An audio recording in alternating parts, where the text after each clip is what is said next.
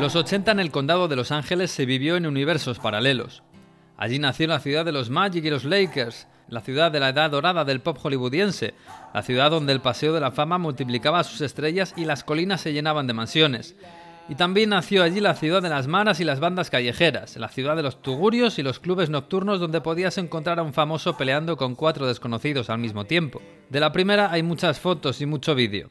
De la segunda, lo mejor es leer a Bukowski. La verdad es que Bukowski odiaba el deporte como odiaba casi todo lo demás, por culpa de su padre. Nacido en Alemania, en la República de Weimar, emigrado a Baltimore y con problemas para socializar por su acento, pasó su adolescencia en una academia militar. Mientras los chicos americanos jugaban al fútbol y al béisbol y se pavoneaban ante las chicas que hacían de animadoras en el instituto, el joven Charles formaba y marchaba en un ambiente rudo que le hizo despreciar la actividad física.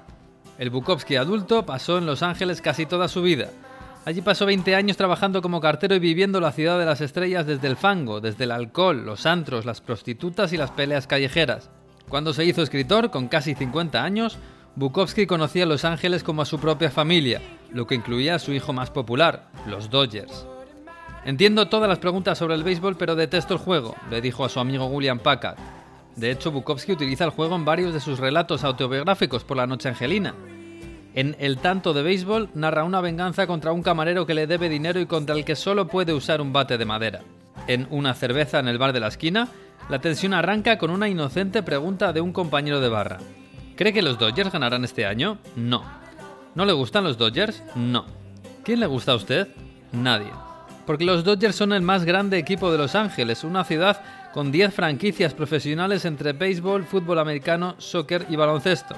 Nadie como los Dodgers encarnan el orgullo de la metrópoli, el duelo eterno con el otro gigante, Nueva York, a través de los Yankees.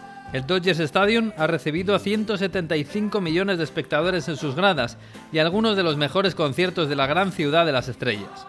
En uno de ellos estuvo Charles Bukowski con su última esposa, Linda Lee, y después, como casi todo, lo escribió en un relato. Aquello vibraba, pero las vibraciones duraban poco. Era bastante simplista. Supongo que las letras no estaban mal si conseguías entenderlas. Probablemente hablaban de causas, amor encontrado y perdido, etc.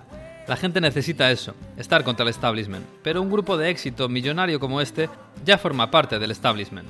El concierto era de U2 y Bono dedicó a la pareja Bukowski-Lee la canción Dirty Day, pero al escritor, ya terminado en los 80, no le gustaba tanto Los Ángeles. Vivía en el distrito de San Pedro y vivía en su casa alejado de los bares deportivos que tantas páginas le habían dado.